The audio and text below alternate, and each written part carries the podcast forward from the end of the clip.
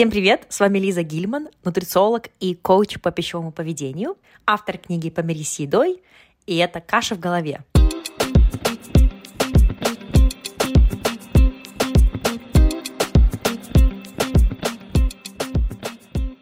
Номер один подкаст о питании, нутрициологии и пищевом поведении.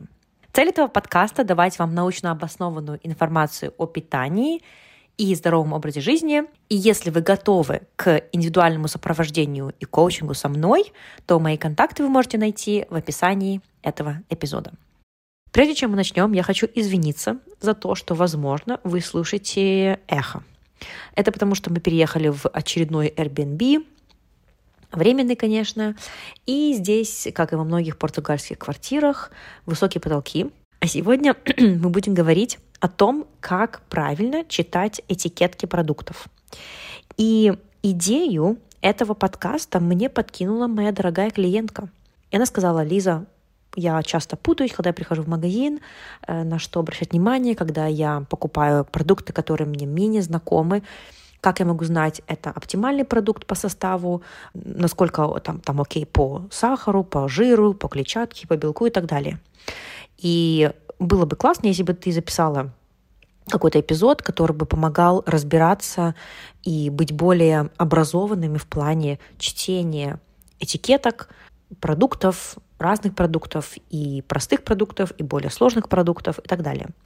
И я подумала, ну, конечно, это был бы прекрасный эпизод. Поэтому я благодарю мою клиентку за то, что она дала мне эту идею.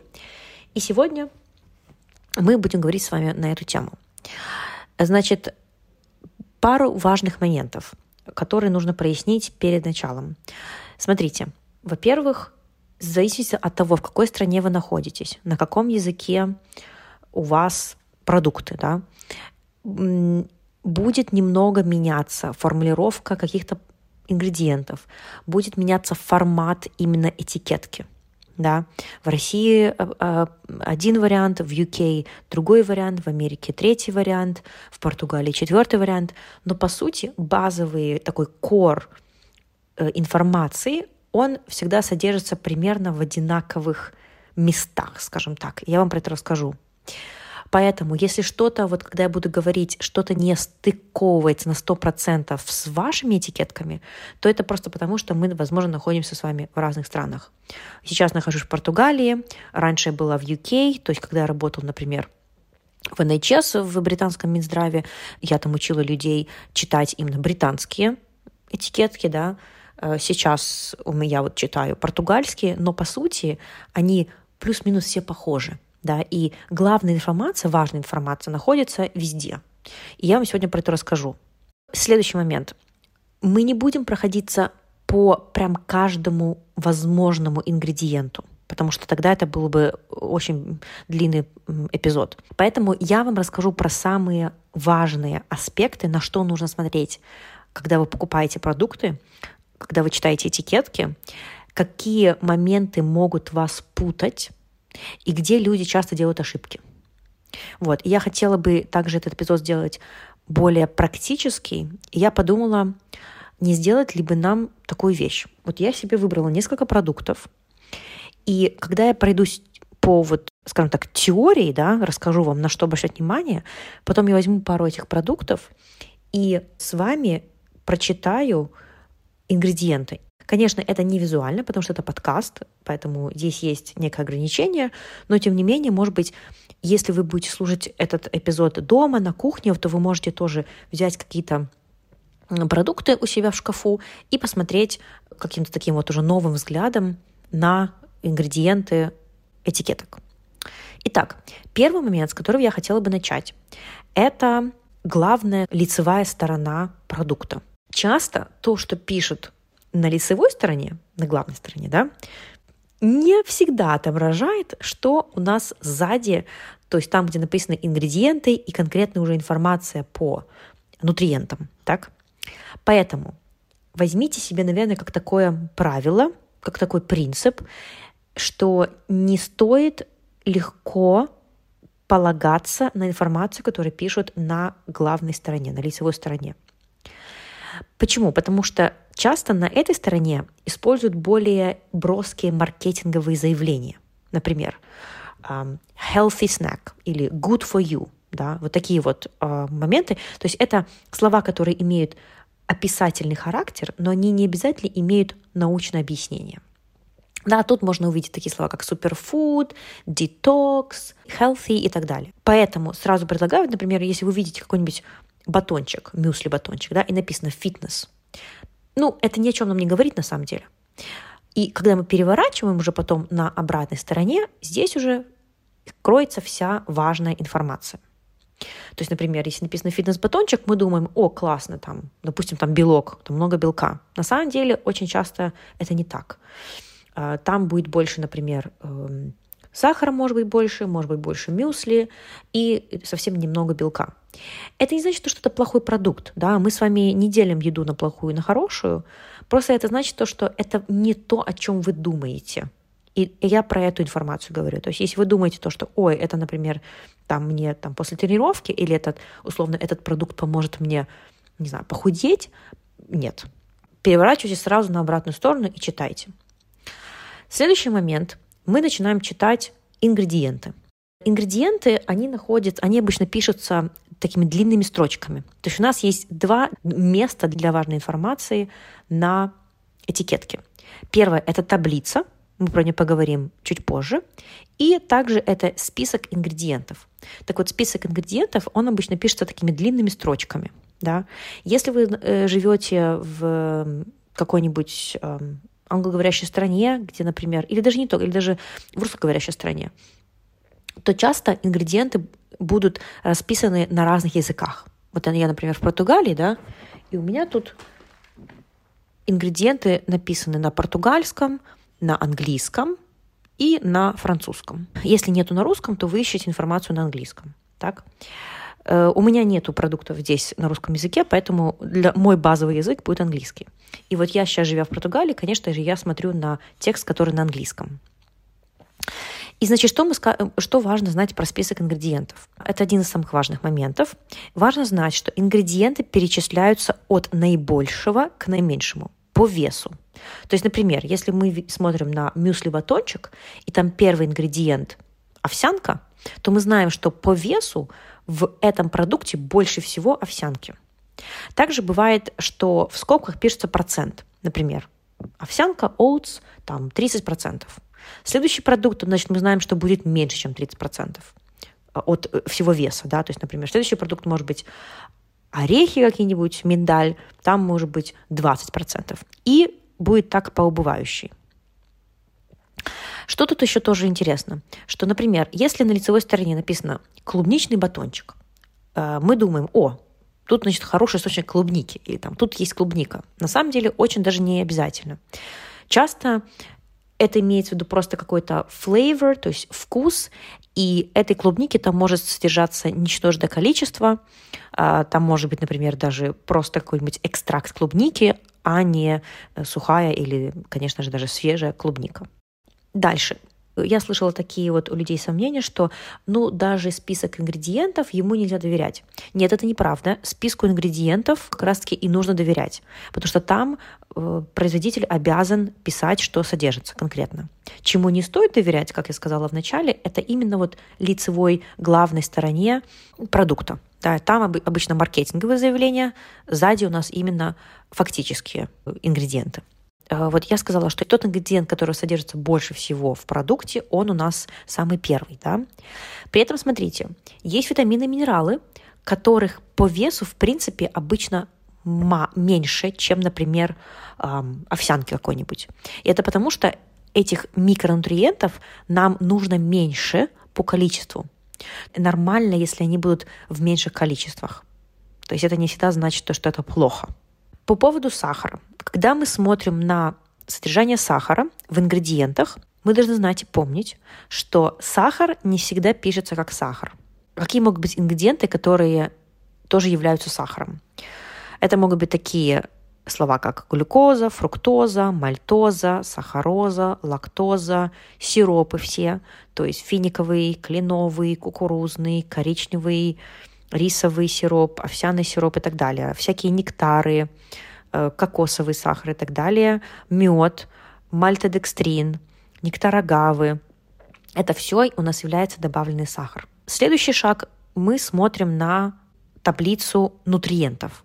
Это можно делать перед тем, как смотреть на ингредиенты, это можно делать после. Это, в принципе, не важно. В таблице нутриентов у нас есть следующая информация. Сначала пишут калории и э, килоджоули. Значит, мы смотрим на калории. Нам не особо важно смотреть на килоджоули. Смотрите, какой, какой момент важный про калории. Читать калории не значит быть, скажем, помешанными на калориях. То есть тут, опять же, вот важна какая-то умеренность в подходе. Знаете, есть разные люди. Возможно, вы когда-то очень много считали калорий, и вам, наоборот, смотреть на калории, может быть, триггерить, да? Если же вы никогда не читали калорий, то вам, наоборот, полезно иметь осведомление. В общем, хорошо понимать и уметь читать эти ингредиенты и эти этикетки. Но это не значит, что нужно быть у них обсесс, то есть помешан. То есть все, только, значит, если, если в продукте немножко не так по калориям или там по белкам, жирам, углеводам, то я его не беру. Нет, мы увеличиваем наши знания и осведомления. Если абсолютно игнорировать это, то тоже вопрос, а почему мы так боимся этой информации? К этой информации нужно подходить спокойно. Это просто информация. Итак, мы смотрим на, на kcal, килокалорий. Дальше обычно сначала пишут жиры, общие жиры, и потом разбиваются на насыщенные жиры, трансжиры.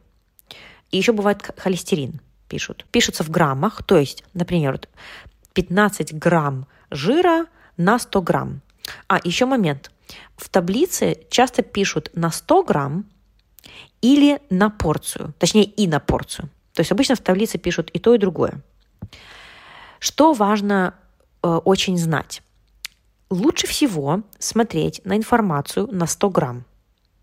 И особенно если вы сравниваете два похожих продукта, например, два йогурта, и вы хотите понять, окей, где там больше белка, где там меньше сахара и так далее, то сравнивать нужно продукт на 100 грамм.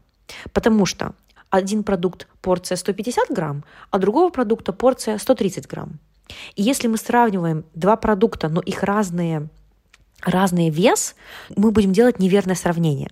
Поэтому сравнивайте продукт на 100 грамм. Сколько грамм жира на 100 грамм. Дальше, сколько из них э, насыщенных жиров. Например, насыщенного жира 2 грамма из этих 15 это будут насыщенные жиры. Дальше пишут углеводы, carbohydrates. Тут может быть э, углеводы и потом сахар, то есть какая часть из них это сахар, потому что сахар это углеводы, да, также могут писать fiber, клетчатку, потому что клетчатка это тоже тип углеводов.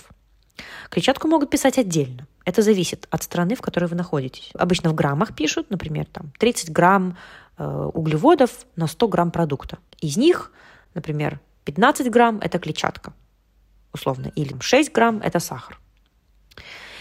Дальше пишут белок, это протеин, протеин, тоже будет в граммах. И в конце уже будет обычно соль. Теперь, что важно сказать еще про калории? То, что указано на упаковке, или, например, вы ищете информацию, сколько калорий в продукте, там, в интернете и так далее, нужно понимать то, что эта информация не 100% точная. Почему? Потому что калории в продуктах обычно определяются в лабораториях. И это делается таким образом. Берется продукт, и он сжигается, из него извлекается энергия, и в датабазу заносится вот эта вот э, энергия, которая извлеклась из этого продукта. Но этот процесс сильно отличается от того, что происходит в нашем организме, в частности, в пищеварительной системе. То есть мы обычно не извлекаем, то есть наш, наш кишечник, наш э, ЖКТ не извлекает все там, 100% энергии из продукта, потому что часть из этого выходит. И исследования показывают, что э, мы можем на 30% меньше калорий усваивать, чем написано на упаковке. И обычно, чем более цельный продукт, тем меньше калорий мы усвоим. То есть, в отличие от лабораторных исследований, от лабораторных условий, мы люди, и особенно наши кишечные бактерии, микробы, мы не извлекаем все до последней калории из особенно вот цельных продуктов.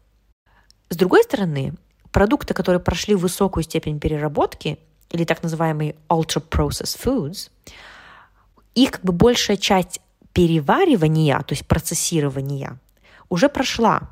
Да, то есть и мы, когда мы едим эту еду, наш организм более легче извлекает из нее калории, энергию. И, соответственно, калории более доступны, да, и мы больше всасываем. Это нужно иметь в виду. Поэтому, например, есть условно цельные орехи лучше в какой-то мере, если мы хотим, например, снижать калорийность, нежели а, ореховая паста. Опять же, это не значит, что ой, мы демонизируем ореховую пасту, потому что в ней больше калорий извлекается. Не, не, нет. Просто мы это имеем в виду. Окей? На что нужно обращать внимание со стороны вот здоровья? И лучше выбирать продукты, в которых меньше насыщенных жиров, меньше соли и меньше добавленного сахара. При этом, чего лучше выбирать больше? Если больше в продукте клетчатки, белка, ненасыщенных жиров, хотя ненасыщенные жиры часто не пишутся. Почему хорошо выбирать продукты, в которых больше белка и больше клетчатки? Во-первых, многие люди не доедают клетчатку, прям большинство, и поэтому стоит обращать на это внимание. Допустим, если вы берете условно, хлеб, так, и вы видите то, что в одном хлебе на 100 грамм 5 грамм клетчатки, а в другом хлебе, в котором, например, больше семечек, в этом хлебе, например, 8 грамм, то здесь, конечно, лучше брать хлеб, в котором 8 грамм белка, э, клетчатки. Клетчатка помогает нам регулировать сахар в крови, помогает э, лучше пищеварению, помогает регулировать стул, и она также помогает нам чувствовать себя более сытыми на более продолжительный промежуток времени. То же самое с белком. Белок, он хорошо насыщает, и поэтому лучше выбирать продукты, в которых больше содержится белка. То есть, например, если вы сравниваете два йогурта, в одном йогурте 10 грамм белка на 100 грамм, в другом йогурте 13 то здесь лучше брать тот, которым 13. Опять же, важно смотреть на 100 грамм. Если вы смотрите на, на один йогурт, и там на 100 грамм 10 грамм белка, а в другом йогурте на 150 грамм 13 грамм белка, то, конечно же, мы не сравниваем одинаковые вещи. Потому что тот йогурт, в котором 10 грамм на 100 грамм, на 150 грамм будет в итоге 15 грамм белка. По поводу клетчатки важный интересный момент. Если продукт содержит минимум 6 грамм клетчатки на 100 грамм, то это считается high fiber food, то есть продукт, в котором много клетчатки. Я вам скажу так. Хлеб, вот у меня сейчас нет перед глазами хлеба, но, например, эм, в хлебе на 100 грамм будет больше клетчатки, чем, например, в рисе. Опять же, зависит от хлеба. Или, например, паста. Вот если покупаете пасту из цельнозерновой муки, или, например, паста сейчас становятся популярные, э, что-то типа lentils, то есть чечевичная паста, или паста из фасоли, или паста из разных типов муки, то обратите внимание, там, как правило, будет больше клетчатки, чем, например, в обычной пасте. Опять же, это не значит, что мы должны перестать есть обычную пасту, потому что когда мы идем в ресторан, скорее всего, нам подадут обычную пасту. It's okay. Ничего страшного. Но когда у вас есть выбор, то лучше его делать в сторону более uh, higher fiber, то есть более высокому по количеству клетчатки продукту. Будут ингредиенты, которые вам непонятны, и это нормально. Вы не обязаны знать название всех ингредиентов. Раньше был такой, э, такая глупость ходила в интернете, до сих пор я вижу, это бывает, что если вы не понимаете ингредиенты в списке, то вам нельзя их покупать. И вы не обязаны знать все химические названия ингредиентов. Если вам чего-то непонятно, ну просто, может быть, этого, вы этого не знаете. Поэтому то же самое касается вот этого заявления, если в продукте очень много, большой состав, то его нельзя покупать. Глупость потому что есть здоровые, полезные продукты, в которых много ингредиентов. И что? Если вы купите какой-нибудь хлеб, в котором много семечек, в котором много эм, там, каких-нибудь отрубей, возможно, там будут добавлены какие-нибудь витамины, минералы, там будет много ингредиентов. Ну и что? Это не значит, что это плохой продукт. Итак, дополнительные компоненты, ингредиенты часто нас пугают. Это не нужно этого делать. Например, загустители – что такое загуститель? Это вещество, которое делает продукт более вязким. Например, это может быть желатин, это может быть пектин. Пектин это у нас, э, кстати, пребиотик. Это может быть крахмал. Крахмал это сложный углевод. То есть ничего страшного в этих ингредиентах нет. Эмульгаторы. На английском это emulsifiers. Это вещества, которые помогают смешивать ингредиенты, которые не могут обычно смешиваться. Например, когда мы смешиваем воду и жир, да, то есть если вы, например, в в воду капните жир, масло, то они не смешаются, то есть масло будет отдельно такой капелькой, да. Так вот, эмульгаторы, они помогают как бы их смешать. Примеры э, эмульгаторов — это соевый лецитин, это может быть яичный желток, то есть э, ничего плохого в этих ингредиентах нет. Консерванты – это вещества, которые мешают микробам жить и размножаться. Э, без этих консервантов часто продукты быстро портятся, но интересно то, что, что один из самых популярных консервантов – это соль. Опять же, в них ничего плохого нет. И наши любимые ешки, то есть Напоминаю, буква Е. У меня, кстати, был эпизод с Олей Косниковой. Если вам интересно про более подробно про химические, скажем, вещества в еде, про пищевую химию, то послушайте этот подкаст, я оставлю ссылку в описании. Ешки – это у нас вещества, которые проверены на качество и на безопасность, и они могут использоваться в определенной установленной дозировке. Поэтому их избегать э, неразумно, не стоит, ешек не нужно бояться. Часто вы можете видеть на упаковках, например, меньше жира, reduced fat. Это может быть окей, особенно если вы хотите снижать калорийность своего рациона. То есть lower fat очень часто будет означать также lower calories. То есть если в продукте меньше жира, то часто там будет и меньше калорий. Но не всегда. Например, возьмем там какой-нибудь молочный продукт. Есть у нас творог. Жирный творог, там будет, как правило, больше калорий на 100 грамм, а, в, например, в обезжиренном или в менее жирном твороге будет меньше калорий. И это потому, что жиры, они самые плотные по калориям. То есть на 1 грамм жира у нас 9 калорий. И, соответственно, если мы снижаем э, количество жира, то есть грамм, граммов жира в продукте, то за счет этого снижается и калорийность. Это неплохо. Э, как я говорю. Но часто, например, обезжиренный продукт, он просто невкусный. То есть обезжиренные йогурты, они часто невкусные, мне лично. Вот. И я лично предпочитаю средней жирности. И что нужно помнить, что бывает такое, что если продукт обезжиренный, то там мог, могут быть добавлено больше сахара. Это не обязательно так, потому что часто э, люди заявляют, как будто бы так всегда. Это не всегда так, но смотрите, смотрите на, опять же, вот список э, ингредиентов, на сколько сахара. То есть, например, у вас есть обезжиренный йогурт и есть средней жирности йогурт. Посмотрите на эту таблицу и сравните, сколько там сахара. Если там меньше сахара, то окей. То есть там будет меньше калорий. Если, опять же, это является вашей целью.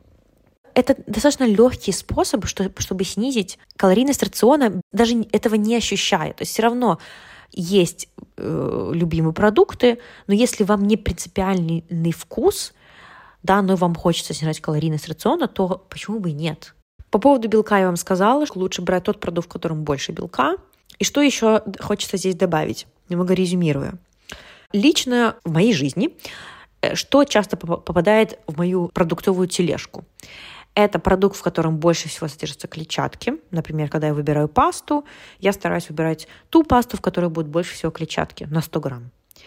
Если э, что касается соли, то это тоже обычно что-то будет среднее или меньше соли. Что касается сахара, смотрите, тут зависит от того, какой это продукт. Если это продукт, который нет смысла, чтобы там был сахар, например, какая-нибудь фасоль, мне не нужна фасоль с сахаром, потому что я ем фасоль не ради сахара. Поэтому я буду выбирать фасоль, в которой будет мало или вообще не будет сахара. Я часто покупаю фасоль, в которой вообще нет сахара. Но если это какой-то десерт, то, конечно, я не буду уже там смотреть, ой, сколько там сахара, потому что я понимаю то, что это десерт, и значит то, что там есть сахар. То есть я уже понимаю, что я ем сахар, и это тоже окей. То есть вот тоже нет такого черно-белого, то, что всегда нужно брать любой продукт, в котором меньше сахара. Но эта рекомендация не особо-то работает, если мы покупаем шоколад, например. Что плюс-минус в шоколадках одинаковое более-менее количество будет сахара. Поэтому тут смысл насладиться шоколадкой. Вот и все. Э, также я буду, скорее всего, выбирать продукты, в котором будет меньше насыщенных жиров, э, больше белка. И также, например, разнообразные ингредиенты в таких продуктах, как Например, хлеб. То есть если там содержатся разные семечки, разные какие-нибудь отруби, то это все классно, я буду брать тот, в котором вот больше вот таких вот питательных нутриентов. И напоследок хотелось бы сделать следующее. Я нашла у себя в кухонном шкафу несколько продуктов, и хотелось бы пройтись вместе с вами, прочитать вот эту вот таблицу нутриентов. Значит, передо мной сейчас банка э, томатного соуса для пасты. Здесь написано полпа де томате, цибола и ал альо. Это значит томаты, на португальском томаты, лук и чеснок. Итак, значит, что я смотрю? Что я делаю? Я сейчас сразу смотрю на, на таблицу э, нутриентов. Здесь у нас что? Energy, то есть это калории, написано 60 килокалорий на 100 грамм. Так? Дальше жиры 1,3 грамма. Дальше э, тут мало будет насы, э, насыщенных жиров 0,2 грамма. Углеводы 9,6 граммов, из которых сахара 5,9 грамм. Файбер, клетчатка 1,6 грамма. Белок 1,7 и соль 0,1. То есть здесь понятно, что здесь в основном калории будут из углеводов. Ну, понятно почему, потому что это сделано из томатов в основном, да. То есть это неплохо. Понятно, что дело, что Тут нет таких ингредиентов, которые бы давали нам какие, какой-то белок, например, много белка или даже много жира. И теперь я посмотрю на список ингредиентов. Написано. Ага, вот на английском. Concentrated tomato juice and pulp. Концентрированный томатный сок и мякоть. Дальше лук 9%, чеснок 1,3%, подсолнечное масло, кукурузный крахмал, acidity regulator – антиоксидант, аскорбиновая кислота и все. То есть очень даже неплохой соус. Есть какие-то специи, есть лук, чеснок, будет давать аромат моей пасте, когда я буду готовить. Или Дэн. вот. Короче, классно. Дальше. Купила недавно такую замороженную, как такие филе рыбы. Это, это код, это у нас это треска. И здесь внутри со шпинатом и в такой тонкой прослойке панировки. И что у нас, значит, тут по ингредиентам? Пишется. Аляскан полок. А, это полок, я не помню, как по-русски. Ну, что-то типа трески, в общем, 50%. В, в этих вот кусочках рыбы 50% сделано только это из рыбы. Остальное будут другие ингредиенты. Это тоже интересно, да, то есть, э, то есть тут рыбы не так-то, получается, и много, только 50%. Потому что это панировка. Здесь будет wheat flour, это у нас мука, вода, шпи, э, шпинат, потом э, масло рапсовое и подсолнечное, молоко в порошке, крахмал, сыр, соль специи, мальтодекстрин, сахар и приправы. То есть сахар здесь вообще в конце. То есть понятно, что если сахар в конце, то его тут будет немного. Что на 100 грамм 175 калорий. Это окей, это немного. Значит, 6,5 грамм жира на 100 грамм, 17 грамм э, углеводов. Из них 2,8 сахара. То есть, видите, 2,8 сахара и 17 грамм углеводов – это немного. То есть остальные 14 грамм, то есть это будет мука. Клетчатка 0,9 это мало, но окей, это в принципе не продукт, который богатый клетчатки, потому что это рыба э, в панировке. И, значит, белок 11 грамм. 11 грамм белка на 100 грамм – это неплохо. Это не очень много, это нормально. Пойдет. Вот как-то так. И последнее, что я хотела вам рассказать. Вот недавно у нас была интересная сданная ситуация. Мы купили две почти одинаковые консервы тунца. Одинаковый вес, 100, 120 грамм. И он мне говорит, блин, а как так? В одной банке 32 грамма белка, а в другой консерве 27, то есть 5 грамм белка разницы, хотя продукт вроде бы одинаковый. И вот в чем дело. В том, что в одной консерве больше масла добавлено, а в другой консерве меньше. То есть пропорционально получается, что в одной консерве будет эм, больше тунца. То есть сам тунец, он одинаковый по, по белку, но из-за того, что в одной консерве больше жира, больше масла, соответственно, из-за этого на 100 грамм продукта, общего продукта, не только тунца, а тунец плюс масло, здесь получается в одном меньше белка просто потому, что пропорционально больше жира. Я надеюсь, это понятно. То есть, посмотрите, в той консерве, в которой больше белка, то есть 32 грамма, здесь получается 8,2 грамма жира. А в той консерве, в которой меньше белка, здесь 14 грамм жира. То есть вот в чем кроется разница. Да? И это очень интересно. То есть я понимаю, что э, у многих нет времени прям так вот досконально сравнивать, но просто когда у вас есть возможность, поглядывайте, смотрите. Это просто очень интересно смотреть, в чем есть вообще разница. То есть они, это два разных бренда, да, но э, в одном получается э, больше масла, и за счет этого получается меньше белка. Я надеюсь, что вам было интересно и полезно. Я понимаю, что это много, возможно, кому-то новой информации, но просто обращайте внимание и проявляйте любопытство. Не нужно бояться калорий. Эм, калории — это просто информация. Читать этикетки — это информация. Не нужно этого бояться. Будьте исследователем. Одевайте вот эту вот шапку исследователя. Интересуйтесь и читайте. На этом все на сегодня. Подписывайтесь на подкаст, если вы еще не подписались, чтобы получать регулярные уведомления, когда выходят новые эпизоды. Делитесь подкастом со своими друзьями, коллегами, членами семьи, чтобы распространять доказательную информацию о питании. Пока-пока.